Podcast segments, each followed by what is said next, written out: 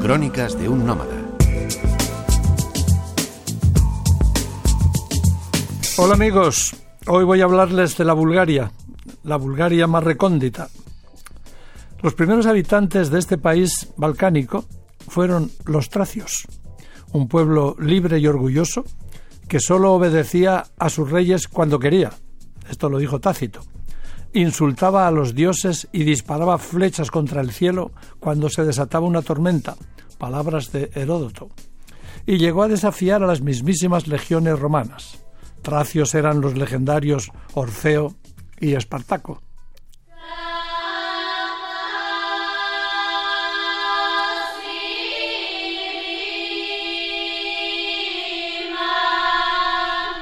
Situada al noroeste de la península balcánica, en una región montañosa donde confluyen los caminos entre Oriente y Occidente, la historia de Bulgaria es una sucesión de guerras y dominaciones. Los hermanos Cirilo y Metodio concibieron allí el alfabeto cirílico, que más tarde se extendería a Rusia. Aislada durante muchos años tras el telón de acero y víctima de la propaganda anticomunista de la época, Bulgaria es un país aún por descubrir para el gran público. Su mayor atractivo reside en la extraordinaria belleza de sus montañas, valles y paisajes vírgenes. Y en los numerosos monasterios que ocupan los parajes más privilegiados de una esplendorosa geografía.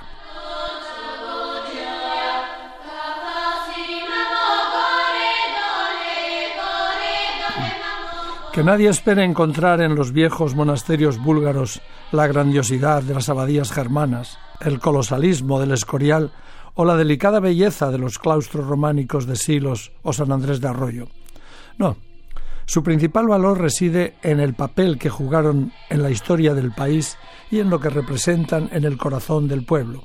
Pero además, y esto hay que resaltarlo, descubrirlos, desperdigados por la sinuosa orografía balcánica, equivale a recorrer los más bellos paisajes que uno pueda imaginar y en muchas ocasiones a sucumbir a la intensa fascinación de estas viejas montañas.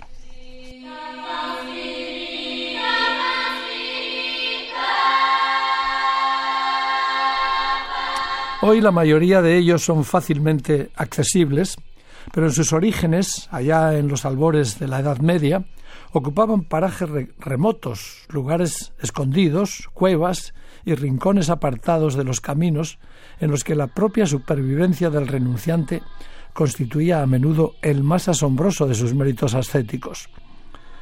Pero no solo ocurría eso en la extensa y central cordillera balcánica. Más al sur, en la frontera con Macedonia y Grecia, donde otros formidables macizos montañosos, como Rila, Pirin, las Rodopes, arrugan también la geografía búlgara, un dédalo de valles, ríos, cañones, cuevas y crestas servían asimismo de abrigo y refugio a paisanos, eremitas y sanyanes huyendo de las pasiones mundanas y del acoso otomano.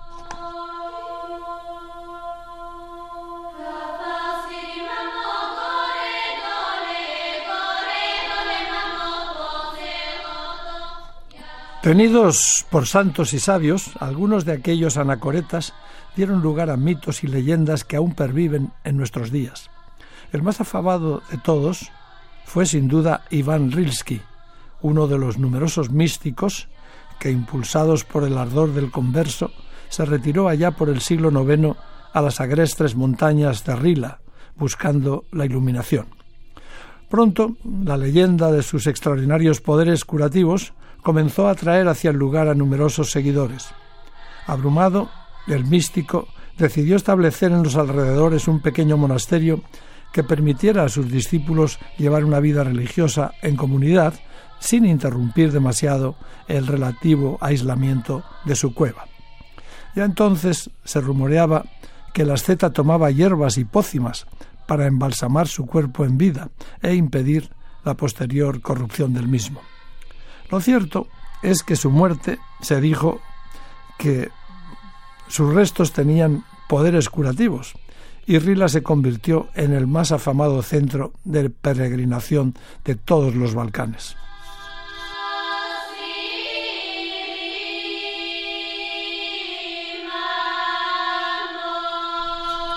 La carretera que lleva hoy al actual monasterio de Rila, a solo dos horas en coche de Sofía, culebrea entre bosques esplendorosos, especialmente cuando los encienden los colores del otoño.